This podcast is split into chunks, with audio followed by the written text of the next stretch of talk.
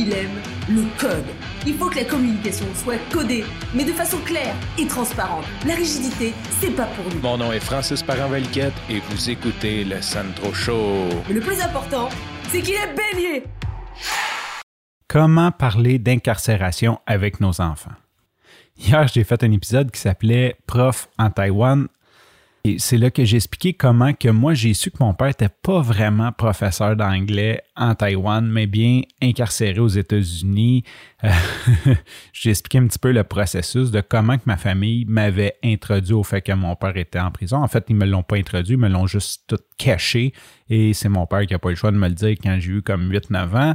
C'est une façon comme une autre, c'est sûr, ça a été une surprise, mais aujourd'hui, ce que je vais en sortir de ça, la conversation que je vais avoir, que je pense qui est super importante, puis je vais essayer de, m'impliquer un petit peu dans, ça dans les prochaines semaines, prochains mois ou le reste de ma vie, c'est comment on approche ça aux enfants, comment, comment on leur explique ça, parce que souvent, les enfants, moi je me souviens quand j'étais petit, tu sais, t'écoutes les bonhommes, t'écoutes les films, c'est toujours, il y a des méchants, puis il y a des, il y a des bons, euh, maintenant, on sait que la prison, c'est majoritairement des crimes de business, des crimes économiques.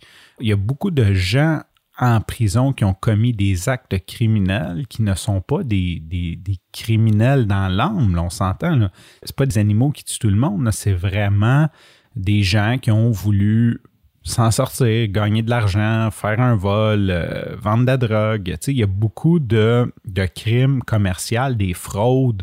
Dans le fond, ces gens-là, c'est pas, je veux dire, oui, ils méritent la prison, oui, ils ont commis un acte criminel, mais en même temps, c'est pas des criminels, on s'entend, c'est des, gens comme que tous les jours, sûrement, qui ont travaillé, qui ont des familles, qui, ont des bonnes valeurs, euh, qui contribuent euh, à leur société, pareil comment qu'on peut expliquer à un enfant que quelqu'un qui aime a fait de la prison, qui a fait du temps, et que ce n'est pas nécessairement pour cette raison-là que c'est une mauvaise personne, parce qu'on ne veut pas créer un dédain, en tout cas je ne veux pas créer un dédain dans les yeux de, ma fille qui va regarder des gens qui sont allés en prison puis dire, ben, t'es juste un méchant, t'es juste un bandit, tu sais, c'est pas, pas ça le but de l'opération. Puis aussi, comment expliquer que des fois dans la vie, des pauses. C'est pas parce que tu as eu une pause que tu as décidé que tu expérimentais de faire des crimes, que tu es nécessairement aujourd'hui toujours comme ça, que tu es toujours dans ce mode-là. Tu as peut-être appris. Qu'est-ce qu'on peut apprendre de ce système-là? Fait que c'est un peu ça que, je voulais parler avec vous. Et moi, je vais vous expliquer comment que ma fille a découvert que mon père a fait de la prison. Puis d'ailleurs, on parle, euh, parle beaucoup d'authenticité. Je vais faire juste une petite parenthèse. Puis je vais sûrement faire un épisode un moment donné. Celle-là, même si je veux être authentique, c'est un peu dur. On va peut-être attendre aux 200 ou peut-être le, faire euh, une espèce de milestone.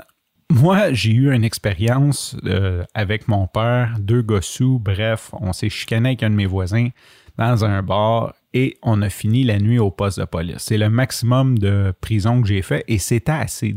De, disons, 10 heures le soir à 3 heures l'après-midi, là, fait que, mettons, 17 heures dans un poste de police. Euh, ça a été assez pour moi pour comprendre que c'est pas Jojo cette vie-là. Comment ma fille a su que mon père a fait de la prison, c'est totalement pas la façon que je m'imaginais que ça allait lui être apporté. 2018, décembre 2018, il y a un film sur Netflix qui s'appelle Christmas Chronicle. Ma blonde, elle écoute ça avec ma fille et le Père Noël vole une auto parce qu'il veut rattraper son traîneau et se ramasse en prison.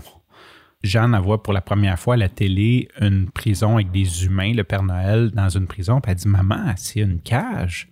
Là, Catherine a dit Ben oui, c'est ça, c'est une cage, hein, c'est une prison.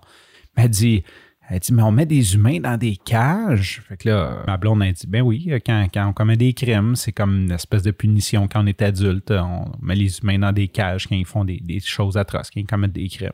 Fait que là, elle capote. Puis là, elle dit, mais est-ce qu'on connaît quelqu'un qui a été dans la cage? Fait que là, ma blonde.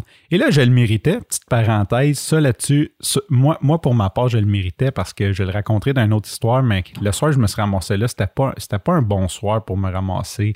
Ça a causé beaucoup de problèmes. Ma blonde avait 7 mois enceinte. Fait que je pense que j'y ai causé beaucoup de soucis avec cette histoire-là.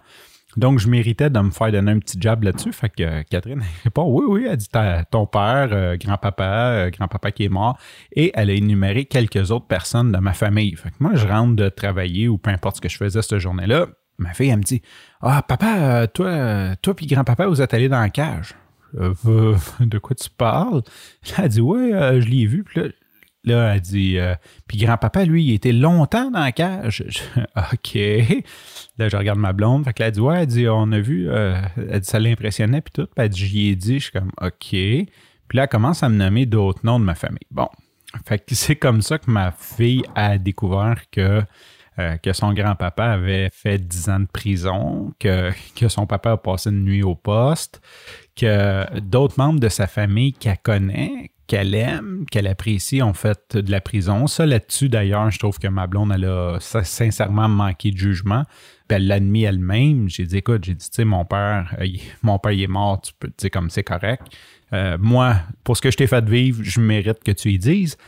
Maintenant, les gens qui sont en vie, eux, peut-être qu'on aurait pu avoir une certaine discrétion, leur demander leur avis là-dessus. Est-ce que, tu sais, comme, juste une certaine marque de respect. Bon, il est trop tard, c'est fait. C'est pas comme ça que moi je l'aurais fait. Et ma blonde, elle a totalement euh, en accord avec moi.